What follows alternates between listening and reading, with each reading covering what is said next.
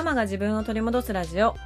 このラジオでは子育て真っ最中の私がイライラが止まらないお母さんたちに向けて自分を知り自分を取り戻すことで子育ても夫婦関係も楽になる考え方をシェアしていきます。こんにちは杉部です。あの我が家はですね約1時間ゲームの時間かもしくは YouTube の時間っていうのがありまして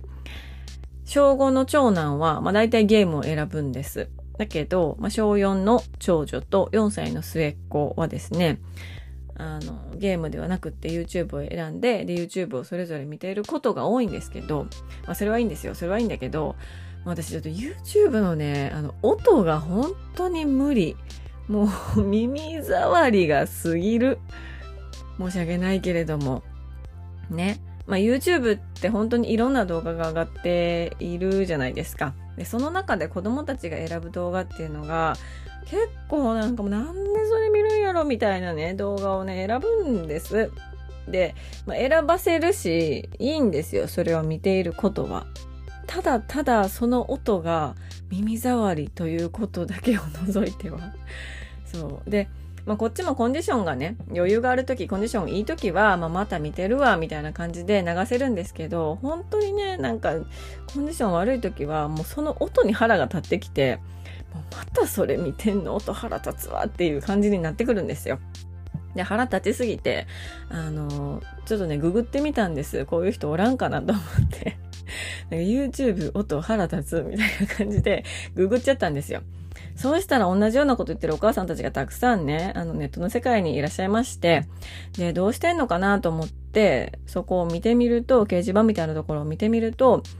もう YouTube の音が無理すぎるので、子供たちにはヘッドホンもしくはイヤホンをさせて見させていますとか、もうゲームも YouTube も全部あのヘッドホンさせてるとか、もうヘッドホンしないなら見ないでって言ってますみたいな、コメントが結構多かったんです。たまたま私が見た掲示板のところが。で私それを見て、あ、子供にヘッドホンさせるのか。私はちょっとそれは違うかもなと思ったんですよね。うん。なんでかっていうと、一応子供たちが見ているものっていうのは、まあ、全部じゃなくてもなんとなくは雰囲気で把握はしておきたいし、そのヘッドホンをつける理由っていうのが、ただこっちがなんかその音うるさいとか、その音耳障りやっていう理由じゃないですか。こっちのなんか快適を最優先させて、あちらになんかヘッドホンつけるっていうニュアンスは、ちょっとちゃうなって思ったんですよね。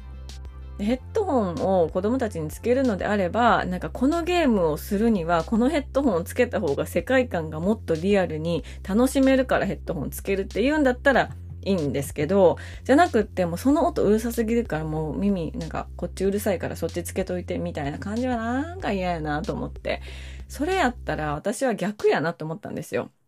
子供たちにヘッドホンとかイヤホンつけるんじゃなくて私が、まあこれ常にやってることなんですけど、片耳ずっとエアポッツ。で、片耳ずっとポッドキャストもしくは音楽。でそれで、あの、音を和らげたりとか、自分のちょっと機嫌を取るみたいな、うん、感じをね、してます。それが、まあ、我が家の今の最大限のこの YouTube の音が耳障り問題の折り合いがつくところなのかなと思ってるんですよね。うん、できればね、できれば、よくを言うのであれば、YouTube じゃなくて、Netflix とかアマプラを見てほしいんです、私は。できれば。だけど、まあそうも言ってられないし、子供たちもまあ見たい動画とかがね、YouTube にあったりするから、そうそう。だからね、これね、ちょっとわかりませんか？この、今はあんまりそれ見てないんですけど、もう少し前、数年前はこのなんかアンパンマンのおもちゃとおもちゃをこうなんかこねくり回して、なんかすごい声、高い声のね、方がね、こんにちはみたいな言ってるやつとか、なんかメルちゃんが、なんかメルちゃんのおもちゃでなんか、こんにちはみたいな言ってやるやつなんですけど、ちょっとね、本当にね、無理なんですよね。ね 何の話って感じだけど。はい。今日はですね、あの喧嘩の話をしたいと思いますテーマはそもそも喧嘩が起きるのはということについてお話をしたいなと思います、まあ、結論から言うとですねそもそも喧嘩が起きるのは答えを一つにしようとしてるから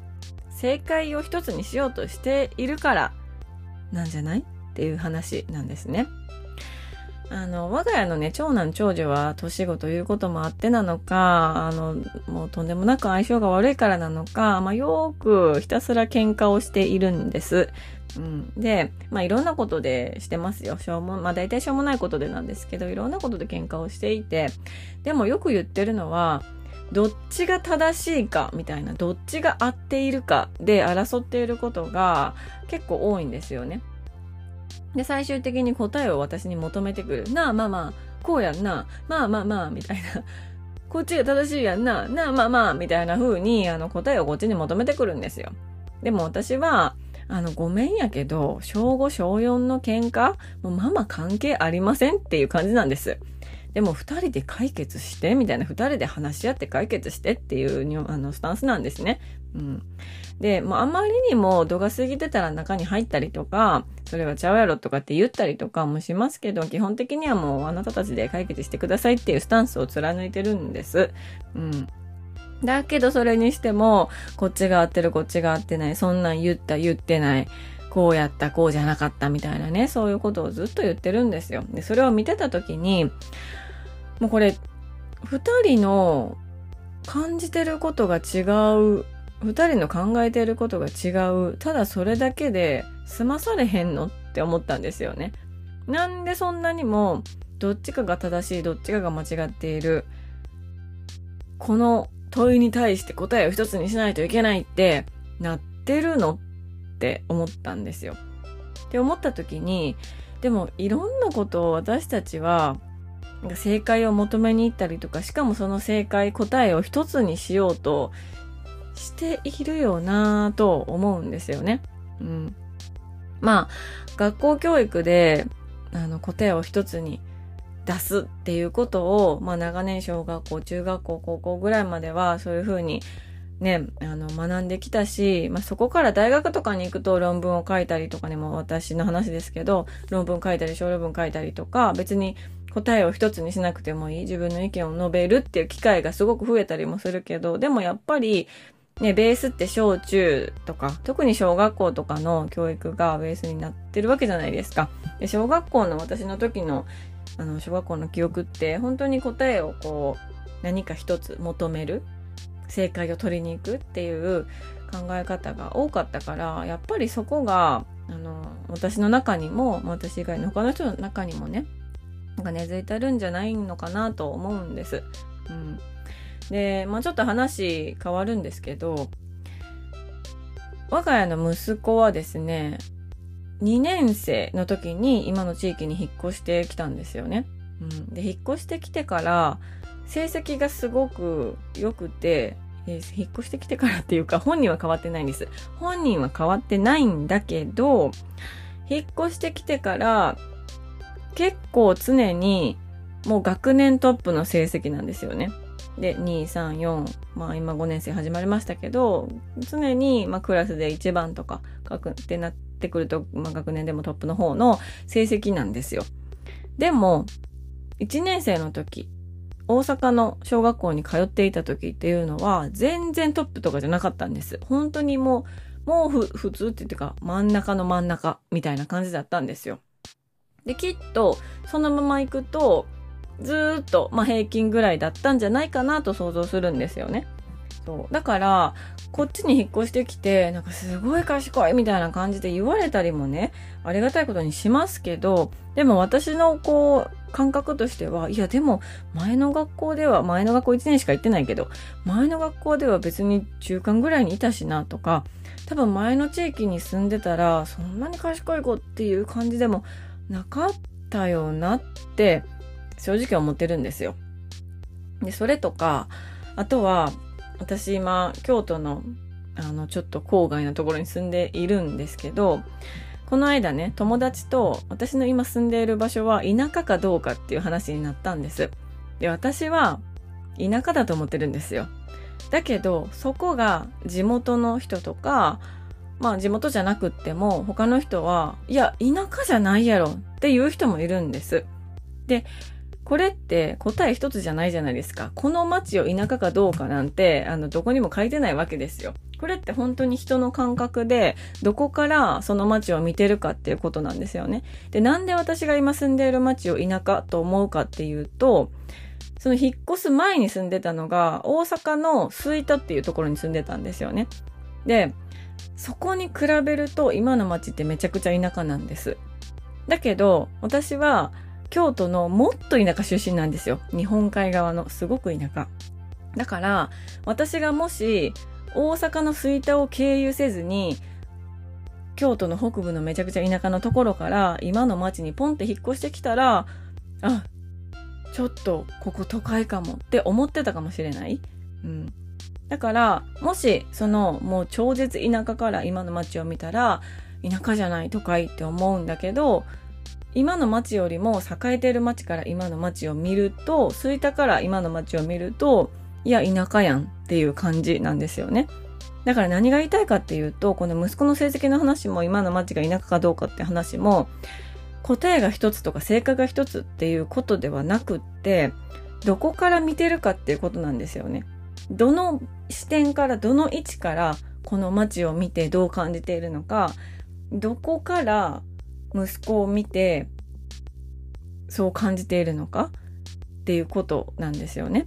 だから、あの答えが一つになるわけがなくて、いろいろなことに対して。で、喧嘩が起きている時も、あれが正しい、これが間違ってる、合ってる、違ってるっていう考え方にするのってそもそも違うじゃないですか。うん、これはね、なんか子供同士の喧嘩もそうだし、夫婦喧嘩とかでもそうだと思うんです。なんかこう自分が正しいみたいな風に、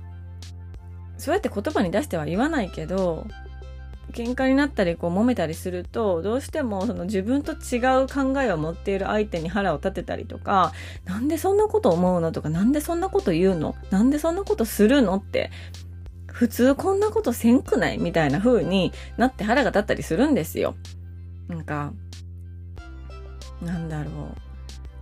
ご飯がこんなに残ってるのに、なんでこのご飯を使おうとせんの？とか、なんで唐揚げ1個だけ残すの？とか、しかもそれをなんかラップにかけたり冷蔵庫に入れたりせずに、なんでそのままリビングに一晩中置いておくの？とかね。あるじゃないですか。なんか、なんでって思うこと。そう。だけど、なんかそれって本当に答えが一つ、どっちが合ってる間違ってる、どっちが正しい不正解とかじゃなくって、もうどっからその物事見てるかだけの話なんですよね。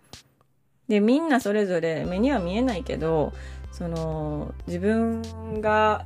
立っている地点というか、物事を見ている地点っていうのが違っているわけですよ。うん。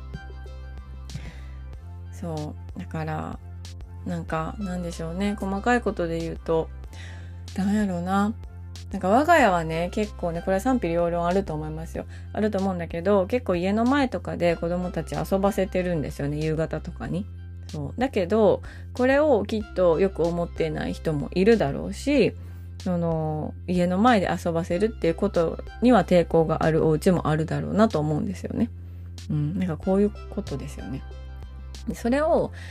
あの人は間違ってる、これは間違ってるっていう風に、正しいか間違ってるかっていう風に分けると、大人でも子供でもね、相手のことがね、イライラするし、嫌悪感を抱くし、喧嘩になる。喧嘩にならなくても冷静になる。だから、あのー、もう答えを一つにしようとしないもうみんな考えてること違うからって、みんな物事見えてるとこ違うからって、同じように見えるけど全然違うところからこれを見てるからって、あの、思っといた方が、いろんなことが楽になるよなと思いますよね。うん。で、これをね、なんか子供たちにも分かってほしいなと思って日々やってることは、なんかこれについてどう思うみたいな話を結構するんですよ。なんかこの、さっきのドラマのセリフ見てどう思ったとか、これは答えないよみたいな、別に答えないけどどう思ったみたいな、ただ思ったことをあの発表する時間みたいなのを 作っていたりとか、ちょうどね、この間、あの、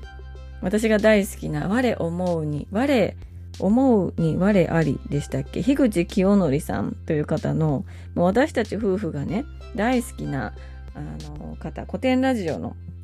方なんですけどがいらっしゃいましてその樋口清則の「我思うゆえに我あり」というポッドキャスト番組があるんです。でそれで優しさって何か？優しさって一体何なのかっていう話をされてた回があったんです。なので早速子供たちにな、優しさって何やと思うみたいな、これ答えないからなって言いながら、あの、聞いてました。うん。なんて言ってたかな長女は、自分の言いたいことを言うことって言っていて、長男は、うんと、相手の思っ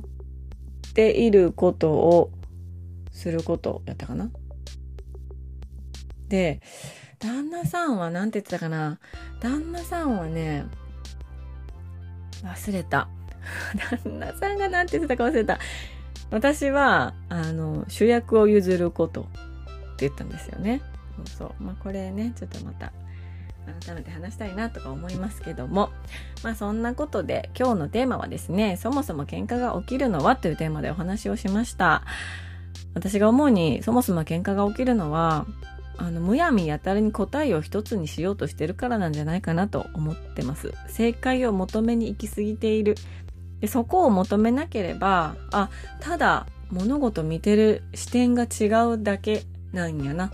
ただそれだけっていうことになるんですよ。うん、だからあの楽ですよね。そう思ってた方が。自分も相手もね。はい。そんなお話をさせていただきました。最後まで聞いていただきまして本当にありがとうございます。えー、ご意見ご感想、あなたのエピソードなどがございましたら、LINE の公式アカウントにメッセージをいただけましたら嬉しいです。えー、Twitter、ハッシュタグママが自分を取り戻すラジオでもつぶやいていただきましたらとっても喜びます。えー、YouTube、そして Voicy もしておりますので、そちらのフォローもよろしくお願いします。そしてですね、Spotify はフォローボタンがありますので、そちらのフォローをしていただけますと、最新回が、えー、流れてくるようになっておりますので、ぜひそちらもフォローよろしくお願いいたします。ということで、今日も素敵な一日になることを願っております。